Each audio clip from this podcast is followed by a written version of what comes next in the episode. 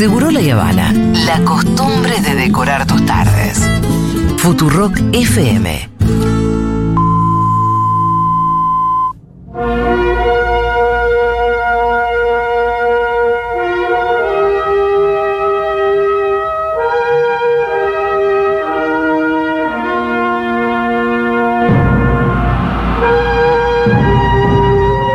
Ustedes son muy chicos, pero hubo un tiempo en el que las películas las íbamos a buscar caminando Uh, qué tiempo. hasta un lugar. Y que tenías que ir rogando que no se la hayan llevado antes que vos.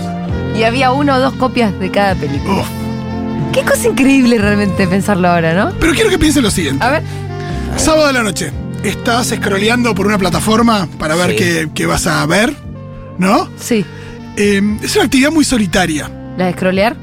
Explorar. ¿No es desagradable? ¿No, no hay una cosa Sí. donde. No, no es agradable. Estás buscando y decís, ay, no, quiero Sí. nada, no me gusta Y- nada. Es todo o nada. Esto- sí, no sé si todo nada, porque también saber esto, ah, no, esto, y podés ver un ratito, después cortar. Sí, sí, sí, sí, sí. sí. Eh, para mí es una actividad bastante desagradable. Estás en una, por más que tengas una persona al lado, te metes en una como scrollea y la persona al lado te dice, para, para un segundo, ay, no, bueno, pero. Una cosa como bastante eh, fea. Eh, puedes estar un rato, ¿no? Lo único que después tenés que hacer es apretar botones del control remoto, pero no es, no es más que eso. Al final, es una No. actividad que uno hace, a veces estás tanto tiempo haciéndola que al final elegís algo cortito porque te tenés que ir a dormir. Esa es como la versión más horrible de todo, por entre semana. Eh, bueno, como decías vos, no siempre fue así. Antes, por ejemplo, en Argentina, a finales de la década del 90, hace aproximadamente 25 años, había cerca de 10.000 lugares donde la gente iba un sábado a la noche, de alguna manera se encontraba en esa. Sí. Porque cuando yo estoy scrolleando en Netflix, no estoy pensando en Julita scrolleando en Netflix. Hay una cosa donde es una actividad que yo hago solo y que no veo a nadie en la misma. No siento que lo estoy compartiendo con alguien. Cuando uno iba al videoclub, veías un montón de gente, No, te- te parejas, voy a re- familias. Te voy a recordar algo. Sí, Yo cuando iba al videoclub, agarraba el teléfono también pasaba y llamaba eso. a mi amigo Fito. Ah, Desde el videoclub. También pasaba Le eso. Sí decía, pasaba "Rolo, que ¿qué era, saco?" pasaba que era a veces un lugar cuando no ibas con la decisión muy tomada era un lugar que te podía pasar seis horas. Sí, pero era. Pero tenía, tenía diferentes cuestiones. eh, te cruzabas con otra gente, Sí. gente que decía que está eligiendo esto, cualquiera que elijan esto, cualquier. No sé, eh, vida, Mucho, gente mucho, eh, mucho, leí- vinculándose. mucho leído de la parte de atrás de la cajita. Por mucho, supuesto. mucho vamos, a, vamos a repasar un poquito eh, el Sí, sí, detalle. hermoso ¿no? era esa. Como decía Julita, había que trasladarse, ir, recorrer el lugar con otras personas, elegir o pedir recomendación a la gente que estaba ahí, ver si estaba disponible, pagar, poner el cassette en la video, mirarla, rebobinarla, devolverla rápido para que Porque no te cobren 24 horas. recarga. Claro, recargo por no rebobinarla y por devolver la tarde, las dos cosas, ¿no? Sí, pero en realidad por no rebobinar era más una mirada, como digo, una mala mirada. ¿no? Dependía del videoclub, amigo. Sí. Bueno, eh, así que vamos a hablar de eso, historias de videoclubes. Escriban al 1140 66 000, 1140 66 000 y me comparten la anécdota que quieran respecto del mundo del videoclub y el VHS. Eh, vamos a hablar de esto. Primero, eh, había un horario de apertura. Claro. Uno no estaba en cualquier momento allí en la puerta del videoclub. No. Por ejemplo, la hora de la siesta los fines de semana ¿Estaba cerrado? estaba cerrado. Por Sí, ahí, claro. por ahí abría hasta las 2 de la tarde y después a partir de las 4 o 5. Había una cosa, eh, porque tampoco es que iba gente. Pero bueno, cuando uno era niño y los papás estaban durmiendo la siesta, angustia porque abra el videoclub. Pero, em, ¿qué pasaba? Eh, si vos querías una película para la hora de la siesta, tenías que ir a la mañana. Si no, bueno, a partir de las 4 vas a ir. Em, uno entraba y veía, ¿no? Esas caras ahí, Chuck Norris, Demi Moore, que, otras personas imaginan en los pósters de, de, de los. Schwarzenegger. Exacto, Winona Eh, Ryder, Julia Roberts. Sí, Eh, Kim claro. Basinger. Kim Exacto. Basinger, claro. Chevy Chase. Chevy Chase. ¿Acaso un joven Jim Carrey, Steve Martin? Y después, eh, esos cientos de películas, una al lado de la otra, en estantes, agrupados por géneros. Siempre discutible el tema El del sector, género. el sector porno allá al fondo. Con las ca- cajas más grandes. El porno a veces estaba en, en un sótano, un sótano chiquito. Sí, en un lugar bien, viste, como que era, era imposible. ¿Por por qué lo sé? Porque siempre querías de chico pasar por ahí. Sí. Pero ir al sector porno era ir al sector porno, Sí, no sí, podías sí, sí. pasar por ahí. Entonces, ¿cómo hacemos? Y era, ¿cómo pasamos por ahí? ¿Cómo pasamos por ahí? Eh, después esos soportes de metal para guardar las películas y, y uno Sí. abanicaba, ¿no? Con esos soportes de metal también, depende del videoclub. Y uno se, pera- se ponía a mirar las cajitas, ¿no? Sí. Eh, pensemos en eh, las tapas de las películas. Eh, ya he hablado, ¿no? De los diferentes tipos de pósters de películas, pero tenés el de las cabezas flotantes. Pero ahí Son- sí tenían más sentido. Sí, depende, ¿no? de, de, de, de- de- de- porque iban en la tapa y te decía, la, la de la caja traía la, la, la afiche de la película. Exacto, el afiche, que el afiche podía tener. que te decía mucho eso, porque no había como ahora, viste, 10, 10 Trailer, no tenías críticos de ti que te decían, busca en YouTube cómo era. Vos sabías o no por la caja. No, y había muchas películas que iban directo a VHS, como hoy pasa también con las plataformas, que no todo sale en cine, ¿no? Eh, pero bueno, eh, la disputa estaba en el afiche. Claro. Y había algo ahí muy interesante, eh, porque mm, había muchos afiches ilustrados. Sí. ¿Esto con qué tenía que ver? En realidad tenía que ver con distribuidoras o, o estudios chiquitos que tenían, les, les, les daba para producir una película y distribuirla en VHS más que distribuirla en, En cientos de miles de cines eh, en el mundo. Entonces, una forma de competir de esas películas chiquitas era con afiches interesantes. Claro. Entonces tenía muchas películas chiquitas, muchas veces de acción o de, o de ciencia ficción o de ¿Y el terror. dibujo es más interesante que la foto? Sí, porque el dibujo tiene más creatividad. Vos ves una foto de un monstruo de, de, no sé, cualquier película de, de- de ciencia ficción y las fotos son siempre más truchas que lo que puede permitir una ilustración que puede ser más creativa y puede dar cuenta de, de- de un nivel como mayor de, no sé, de sofisticación, si querés, o producción. Eh, porque bueno, estaba todo puesto ahí. Entonces había una cosa como que con la eso... tapa era importante, como en otro momento en el Por disco, ¿no? la tapa de Critters Sí. era mejor que la tapa de Gremlins. Sí. Pero Critters era una película infinitamente menor Menor a Gremlins. Pero porque Critters fue directo al videoclub y no pasó Sí, por era una película que por ahí era más chiquita, era una película del estudio más pedorro y eh, de New Line cuando empezaba en realidad. Eh, y, y con eso co- competían, ¿no? Era una forma de hacerse eh, lugar eh, en la industria. Por ahí no había algunas figuras rutilantes, pero con eso compensaban. Y había una cosa de la cajita al lado de la cajita. Que al final, bueno, ¿qué es más importante? No estaba todo el aparato eh, de comunicación de una película que hoy tenemos. Claro. Hoy vos decís la sirenita y vas por cualquier avenida de la ciudad de Buenos Aires y tenés 80 millones de carteles, salió en la tele, eh, los medios de comunicación están plagados de cosas. Vas a YouTube sociales. y encontrar reseñas, un montón de Vos cosas. ibas, a, ibas al videoclub y eh, había una película al lado de la otra y había una cosa ahí de, de paridad. A lo sumo estaba el afiche, que uno era más grande que el otro. Pero el afiche, yo lo puse en el libro, el afiche de un príncipe de Nueva York era mucho más grande que el afiche del padrino. Y era muy en el, en, en el videoclub, porque a vos te daban la cajita negra para llevarte para tu casa. Sí, sí, O sea, sí. La leí ahí, no es que en tu casa, mirá, leí esto. Era ahí, era exclusivo del videoclub. Pasemos a, a otro elemento interesante que tiene que ver con la disponibilidad. Uh, wow. Según el sistema de cada videoclub, eh, uno tenía eh, las cajitas en las bateas, en las cajitas originales, con los afiches originales, y había un clip, con- como un plastiquito con un número que era el del código. Eso depende del videoclub, ¿no? Entonces, si estaba el plastiquito es que estaba disponible la película. Si había más de un plastiquito, pues tenía diferen- una mayor cantidad de copias. Hay que ver si la cantidad de copias tenía que ver con que habían comprado más de una copia al distribuidor O habían hecho trucha. o que habían hecho truchas. Te digo cómo funcionaba en mi videoclub de Bariloche. Dale. Estaban las cajitas. ¿Cómo se llamaba el videoclub? Eso es muy importante. Eh, lo de Tito. Perfecto. Muy bien. ¿Es el mismo que el tuyo, decís vos, Lu? No, el, el- el mío estaba en Yao Yao, ¿eh? El abuelo de Lu. ¿Tu abuelo tenía un videoclub pero en Yao Yao? ¡Era Tito! ¡Wow! Ven y pasá, pasá, ¿Para pasá. Tito es tu abuelo? Me No, me jodiendo. vuelvo loco. Sentate ahí. Dale, boluda, Tito es tu abuelo. Tito es mi abuelo. ¿Sabés la sirenita que le quería a Tito? Música de sorpresa y media. ¿Sabés los pochoclos que te habrá comprado tu abuelo gracias a las cantidades de veces que alquiló la Era sirenita? escritora, además. Escribía cuentos tipo Cortázar. Sí, bueno, sí. ¿Qué? Ese es mi abuelo Tito. ¿En serio? Sí, es, fue el creador. Claro, el el primer apellido videoclub que- Suez. Claro. Dale, boluda. El primer videoclub de Bariloche. ¿Estás escuchando, mamá? el primer videoclub de Bariloche, al parecer, Sí. según lo que tengo entendido, lo funda mi abuelo. Sí. Viajaba a Miami, compraba las películas y las traía. ¡A la mierda! Bienvenidos Juntó a mucho dinero. No, no, Diego, mira, es un sacrilegio lo que estás diciendo, porque Diego reduce cualquier cosa que sea Bariloche a bypass. Ya, no. Estamos hablando del primer videoclub de Bariloche, al que yo fui toda mi vida, que es el lo de Tito. ¡Qué bien! Aparte, Tito es Suez. Ciudad para videoclub, frío, Sí, ¿no? olvidate. Metete adentro de una película. Sigue vivo. Eh, ¿Sigue vivo? No, no, mi abuelo no. Los video- el videoclub Ah. original ¿En serio? lo sigue manteniendo la familia, algunas personas de la familia. sí. Para, ¿y Para- vos ibas al videoclub ahí y alquilabas gratis? No, me grababa, mi abuelo me grababa varias películas. Tenía. Ah, Tito tenía, tenía copias. claro, teníamos. sí. Entonces tenía el cassette verde de, de- de ABH y al final unos cassettes. Yo tenía unos, por ejemplo, en la misma película me había grabado Mulan, Space Jam y El Jorobado de Notre Dame. No, Entonces esa trilogía. Fa, Aparte con sentido, con sentido artístico. Sí, Es, sí. el- es lo que hubiera querido Fito. Tengo un abuelo con videoclub, Eh, imagínate sí. Fito. No, te no, mi abuelo le chica, escribieron un embole. Le estoy poniendo mamá, mi mamá, decime que estás escuchando, mi mamá me comenta cualquier cosa, ahora se ve que apagó la radio. Evidentemente. Eh, no digas, lo de Tito estaba en el kilómetro 13 en el cruce Sí. Y después también puede ser que En estuvo el centro. en el centro, eh, ahí yo ya ni me enteré, pero tenía sus sucursales. Sí, sí, sí, sí. Pero había Ah, uno en el cruce. sí, el, sí. El del 13. Y después puede ser que también puso uno como en lo de Ernestina. Era así, Bariloche. Como el de Ernestina. Eh, en el kilómetro donde está la virgencita esa que va al cerro. Claro, donde. Está eso el no es cruce. Otro cruce, ¿no? Claro, Hay en dos cruce, cruces. Pero ese no era más de Tito, sino de su sobrina. Sería. Una franquicia. Ah, no, Claro, no, pero Tito después una Imperio. sobrina sobrina familiar, medio que se Muy lo quedó un tío abuelo, no sé bien qué pasó ahí. Y ahora los manejan, o sea, el videoclub Sí. original, mi tío abuelo con sus. Explícame hijos. por qué la gente sigue yendo al videoclub.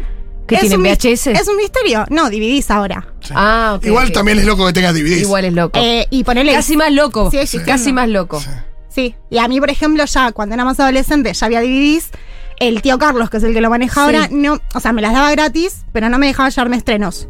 Ah. O sea, me- no me dejaba pagar, pero tampoco me dejaba llevarme Por si estrenos. vos Claro, porque hubiera disponibilidad, no, para que no, hubiera. para que haya disponibilidad para los Ah, clientes, a mí me lo dejaba sí, gratis. Y yo claro. le quería pagar y no me dejaba llevarme estrenos Y y, no. ahí veía otras cosas. Se entiende el tío Luis. Qué lindo. Yo tenía, una, yo tenía Eh, una tanganeta con el videoclub. Pero mirá que ahora nos estamos enterando que lo de Tito era todo bueno, es espectacular. Eh, creo, creo que le fue muy bien, hizo mucho dinero porque en los 90 ese era. Sí, pero era la forma de ver películas. ¿Qué No, te porque parece? aparte hubo una situación en la que ah, el- la videocasetera se, se lanzó a nivel internacional en los años, en los principios de los 80s. Sí. Cuando se estableció el VHS como el, El frente al formato. Betamax como el, El formato, formato, claro. que se iba a usar, ¿no? ¿Vos conocés un cuento de tu abuelo que es sobre, sobre mm, el monumento a Roca que está en el Bariloche No, Center? La verdad que no lo conozco, no. Pero Es sí, pero, pero cuento. confío en lo que decís porque mi abuelo era, era Después así, te lo voy a contar. Y así esas cosas. Después te lo voy a contar el cuento.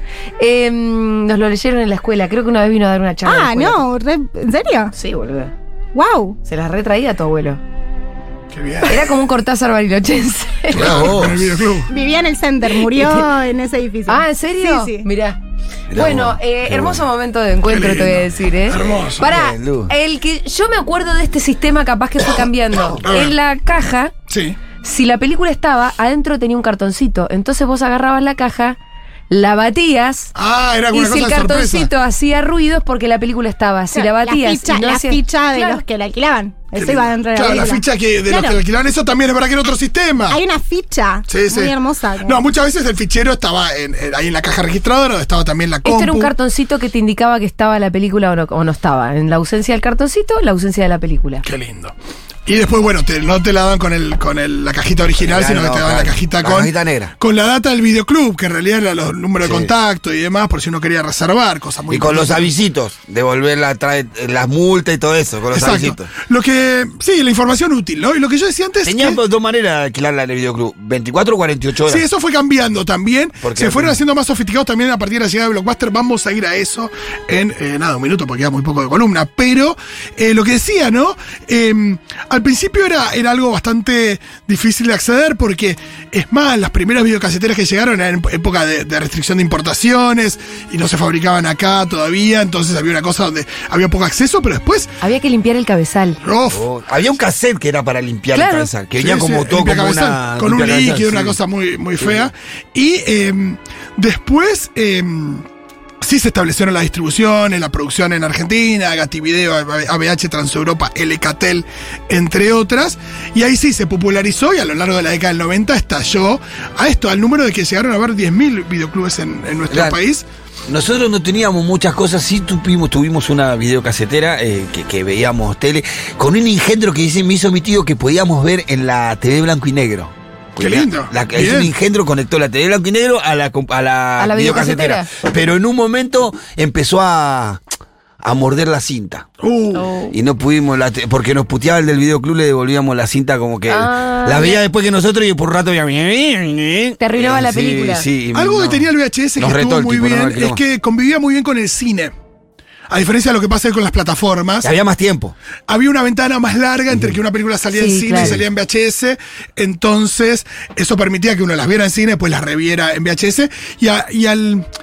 Y a- en esto de rever, eh, el VHS también significó una revolución por el hecho de que fue la primera vez que el público masivo pudo empezar a coleccionar películas, porque el formato también accesible, pero anterior, que era el Super 8, eran eh, fragmentos de películas, no eran películas enteras.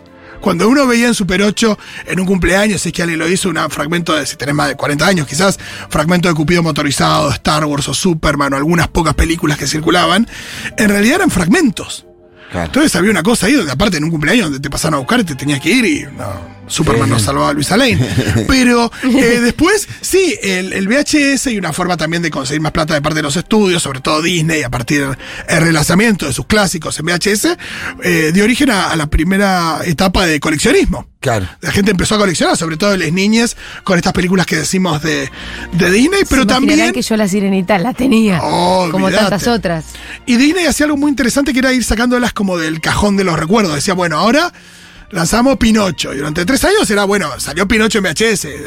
Pasaban tres años, bueno, y ahora La Besa Durmiente. Claro. Y no es que la sacaron todas juntas. Pero eso era, eso era previo a la aparición de Blockbuster. No, eso ya con Blockbuster. Iba, Ah, todo ¿sí? eso iba conviviendo. Porque lo que yo me parecía que antes de Blockbuster, porque en un momento apareció como el tipo, el gigante de los videoclubs y chupó todo. Sí, Blockbuster presentaba más copias de los estrenos. Sí. Eh, también eh, alquileres de varios días para los no estrenos. Eh, horario más amplio, vendían comida adentro, Sí. vendían otros productos, eh, también locales muy grandes, esta- estacionamiento propio, había una cosa. Muy Y- visuales. eh, sí, y ahí los videoclubes de barrio se tuvieron que actualizar y, y no, y, con- y tomar el valor también que tenía respecto de la posibilidad del, del dueño del videoclub de recomendar. Igual duró poquito porque apareció Blockbuster y el, el formato de VHS no duró mucho tiempo. No, entró el, el DVD, que El DVD Blockbuster que- lo adoptó. que Blockbuster lo adoptó Pero el. DVD tenía la eh, facilidad y el costo muy económico de replicar. Claro. El DVD lo que permitió fue que se replicara muy fácilmente. Y también el tema del almacenaje, no solamente de la información digital en, o de- en un DVD, sino también del almacenaje físico. Claro. Claro. Vos podías tener eh, 100 películas en DVD en una carpetita de esas que eran con sobres, y tener 100 películas de VHS era una. Ah, Era. un espacio, claro. dos piezas. Eso era eso, ah, discusiones con mi vieja. Pero. El Fito tenía 5.000 No, casas. no sabes lo que es la no, biblioteca de Fito, la videoteca. Sí, eh, pero bueno, eh, así fue un poco el recorrido. Después Blockbuster también cayó. Los videoclubes, algunos siguen, ahí como comentaba Lu también, siguen eh, Sí, la- los streams, las plataformas, las plataformas destruyeron los. Yo creo que, Antes la piratería. por eso hubo un, hubo un tiempo un donde, donde no había videoclubes, tampoco plataformas, pero sí piratería. Mucha piratería, que era muchas películas grabadas desde el cine. Exacto. Que te la, que te la vendía te decía, no Los es, no es copia final. Te Copia final, lo- eh, los manteros, eh, y ahí empezó a circular eso. Y em, iba a decir otra cosa, pero me olvidé. Cosas perdón. que suceden a veces cuando no tengo Bueno, mucha información en la hay cabeza. muchos audios, me dicen. Ay, qué lindo.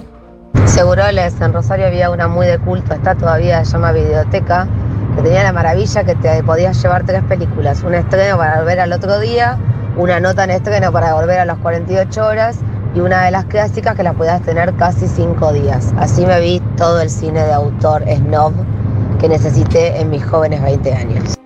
Claro. Qué lindo. Porque esas te la dejaban más tiempo. Me gusta, eso era re importante que te pudieran dar algo de tiempo. Era una sensación de alquilar la película, la tenés que ver en 24 horas. No, bueno, y hay algo que, que dice Tarantino, yo lo, lo- lo puse en mi libro, que es muy interesante, de cómo eh, había cierto compromiso que uno asumía cuando elegía una película en el videoclub. Esto yo me lo que llevo a mi casa y lo voy a ver. Es verdad que estaban los que alquilaban tres películas para, bueno, quizás alguna no la veía, pero había un mayor compromiso que el que hoy hay cuando tenés eh, todo en- ahí en, el- en los botones del control y decís, bueno, esto no, esto no, Ah, sí. veo 10 minutos de una película, esta no. Y había algo donde, bueno, tenías que La tenías que ver, te guste o no. y, y hacías una pequeña No. apuesta por algo que por ahí no era lo que lo que ya conocías, lo que em, Tarantino da el ejemplo de Top Gun. ¿no? Dice, bueno, voy a buscar Top Gun, la encuentro y aparte me llevo otra cosa que por ahí no es Top Gun, pero que no tengo ni idea y bueno, hay una apuesta ahí. Claro. Y eso es lindo y eso se perdió y se pone un poco en esto de que había un compromiso que hoy no existe. Era un sacrilegio de volver la película sin mirarla. Uf. No te la sí. Qué nunca más. Eh, sí, nosotros teníamos uno cerca del barrio que lo atendía uno de los cebollitas. No, el qué de rulitos. No sé si, si está por acá escuchando, sos un genio, loco. Mira qué lindo. Historia No, lo que decía, eh, hoy yo cada vez que entro a un Pharmacity, a una farmacia Selma o a una pinturería, Sí. pienso en el videoclub que antes estaba ahí, porque Sí, esos son los locales sí. que coparon. Por el, imagino El de que por el tamaño el del de por el espacio, Sí, por sí, el, sí. el tamaño que requieren eh, las pinturerías y los farmacitis o las farmacias grandes. El de Alberdi Pilar era un blockbuster, era una pinturería. No te digo. El último VHS que vi y sin querer no devolví fue La llamada. Una película que me daba Terror. mucho miedo. Ah, de terror. No, y aparte en VHS es complicada la llamada porque tiene que ver con eso. Eh, creo que llegar y que esté alquilada la peli que buscabas es una mística que jamás volveremos Totalmente. a experimentar. Es cierto eso. Sí, Una había gran algo, que, desilusión. había algo que se daba ahí, ¿sabes qué? Y una nueva apuesta, ¿no? A mí me gustaba mucho ver a la gente eh, cerquita de un sábado a la noche con el videoclub eh, repleto, hablado de estos videoclubes grandes tipo Blockbuster, cerca del buzón de devoluciones, viendo a ver si caía ahí una de las nuevas. El videoclub donde yo iba en Lanús se llamaba Popis y una vez me acuerdo que yo flashé Alcoyana, Alcoyana, Capri, Capri y me puse a cambiar los cuadraditos plastiquitos con los números de las películas No. Y me imagino que después de haber pasado que alguien quería alquilar Splash y se llevó Dead Man Walking, no Oh, sé, claro. me deben haber odiado. Me encantan las palabras que tiro. Bueno, che, se terminó este programa que estamos pasados. Gracias, Fito. A ustedes. Hermosos recuerdos. hermoso. Además, acá con Lu nos, nos enteramos Sí, que su abuelo era Tito. Tito Suez.